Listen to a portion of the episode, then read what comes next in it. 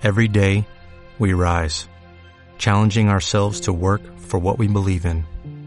At U.S. Border Patrol, protecting our borders is more than a job, it's a calling. Agents answer the call, working together to keep our country and communities safe. If you're ready for a new mission, join U.S. Border Patrol and go beyond. Learn more at cbp.gov/careers. Buenos días, bienvenidos a la redacción de Goals Media. Como cada mañana vamos a repasar las noticias que tenemos en la portada y también vamos a avanzar la información que estamos trabajando para las próximas horas y los partidos más destacados del fin de semana. Carlos, en la noticia destacada, la número uno, tenemos una encuesta sobre qué equipo es el más fuerte de regional preferente después de que ayer salieron a la luz los calendarios de estos seis grupos que compondrán la regional preferente esta próxima temporada. ¿Qué opinión tienes tú? Para ti, ¿cuál es el más fuerte? Es el debate que tienen todos los jugadores, entrenadores, aficionados también. La verdad es que no sé por cuál elegir, porque en el 1, Show, Burriana, en el 2, Soneja. Soneja, en el Puzol, el Rayo Lidia, que está haciendo un proyecto Rayo. Lidia, el Patacona. El Patacona, en el 3, el Buñol, el Utiel, Tía de Requena. sí. el Requena, el Manises, con Abel López, el San Marcelino que también el curso pasado. El 4, ¿qué me dices? El 4 tiene muy buenos equipos y también el 5, que de momento son los, los que más votaciones tienen. 4-5, el 4 el más Castellonense. destacado para ti, ¿cuál es? Castellonense viene de hacer Sorense fue el año pasado el, el mejor, sí. El 5, los de Benidorm, Denia, Javia, Gandía. sí. Y el 6, Torrellano, Almoradí. Callosa Deportiva también está haciendo muy buen equipo. Muy buenos equipos. Tenéis que decidir, tenéis que votar en nuestra encuesta en Golfmedia para saber cuál creéis que es el grupo más fuerte de preferente esta próxima ¿Tú temporada. Yo estoy entre dos. 4, 5, pero también a veces entre 6, a veces 1, 2, 3. Me hago un lío. No lo sé. Ahora tengo que pensarlo. Eres de los que cogen distintos ordenadores y votan en todas, ¿no? Sí, sí, porque eh, por la mañana pienso el 3, por la tarde el 4. Ya, ya. Ahora me lo voy a pensar bien.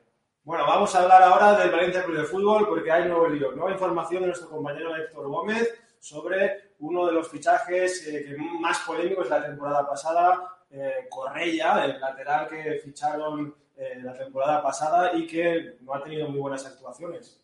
Curiosa la historia, porque Héctor Gómez nos habla del ok que dio Peter Lim a, a la incorporación de Correa a pesar de eh, las dificultades físicas que tenía. Sí. Y en cambio le está costando darle al mensajito a ok a, a los fichajes de esta temporada. Sí, sí, el médico lo, lo desaconsejó porque bueno, tenía una lesión, pero eh, parece que como estaba Méndez de por medio, eh, avaló el fichaje y bueno, aquí lo tenemos. Eh, lo que hasta ahora no están llegando fichajes para esta temporada y también hay una curiosa lista, una supuesta lista de jugadores que ofreció eh, el Valencia Club de Fútbol a Javi Gracia para reforzar el equipo. ¿Tú qué crees de estos jugadores? Porque hay futbolistas que han estado sin equipo, eh, jugadores que compiten en segunda división como Roman Fozulia, no sé, me parece un poco rara. Muy curiosa y muy, muy extraña. También tenéis en el apartado de Valencia eh, dos posibles jugadores que llegarían de Portugal y por los cuales eh, parece ser que gustan a Javi Gracia y podrían llegar, un central y un centrocampista. Vamos a ver qué sucede finalmente en las llegadas a Mestalla. A ver si le llegan fichajes a Javi Gracia. Eh, bueno, tenemos en la noticia número 3, como siempre, una entrevista. Se ha entrevistado al entrenador del Málaga, que se enfrentará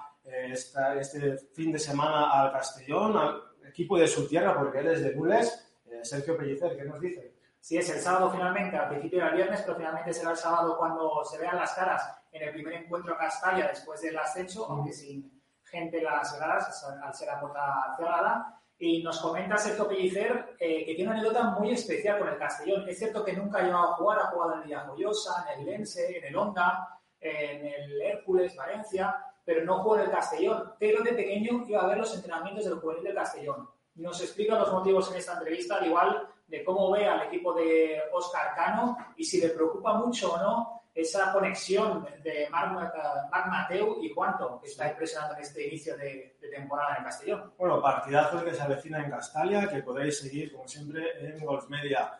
Eh, ahora vamos a hablar de un posible fichaje del Levante Unión Deportiva, un jugador que llegaría cedido, un jugador eh, con mucho futuro, delantero, que jugó la temporada pasada cedido ya en el Huesca y, y es propiedad del Villarreal.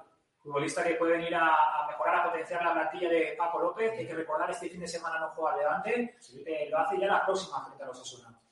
Bueno, tenemos más fichajes, este todavía no se ha hecho oficial, pero puede hacerse oficial en las próximas horas. Y hemos hablado del Castellón, y bueno, este sí que es oficial, un futbolista serbio, Zlatan Zlatanovic.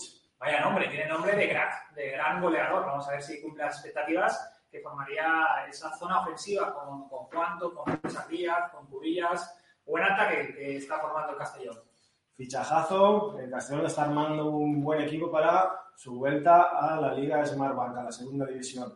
Eh, y bueno, continuamos con más fichajes. Otro equipo eh, que, que, tiene como objetivo este año ascender, la Lucía, que el año pasado ya fue la revelación y el proyecto de esta temporada es más ambicioso. Está confeccionando una gran plantilla para competir en Segunda B y ha llegado un futbolista irlandés internacional en las categorías inferiores de Irlanda y que incluso ha jugado en la Premier League. Sí, Kiko Lacasa, el director deportivo, hace aproximadamente un mes nos dijo en, en en una entrevista que buscaba centrales, especialmente centrales para terminar de reforzar la plantilla. Llegó Manu Lama y ahora un nuevo central, un nuevo zaguero para la como bien dices, este año quiere ser más ambicioso, ya no la permanencia, sino intentar estar en la zona alta, meterse en esa segunda de pro, en esa primera división Real Federación Española de Fútbol y, ¿por qué no?, soñar con, algo más, en ascender al fútbol profesional. Pues sí, vamos a ver qué pasa si tienen suerte y logran el ascenso de categoría. Eh, ¿Qué más cosas tenemos, Carlos? También tenemos entrevista del entrenador del Ribarroja, Alejandro San Isidro, pero tenemos algunas noticias curiosas relacionadas sobre el COVID-19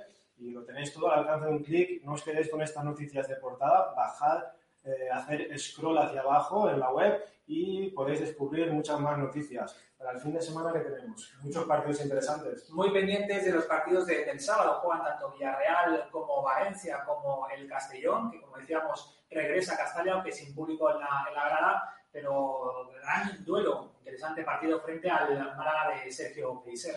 Todo esto y más en Voz Media. Bueno, pues como es viernes, nosotros regresaremos el lunes con mucha más información para repasar las noticias de la portada, pero vosotros os tenéis que quedar con Media.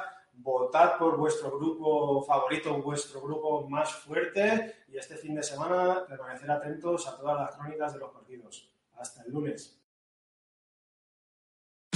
Tax day is coming. Oh, no.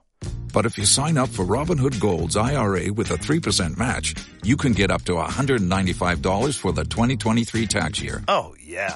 Sign up at Robinhood.com slash boost by tax day to get the biggest contribution match on the market. Subscription fees apply. Investing involves risk. 3% match requires gold for one year from first match. Must keep IRA for five years. Robinhood Financial LLC member SIPC.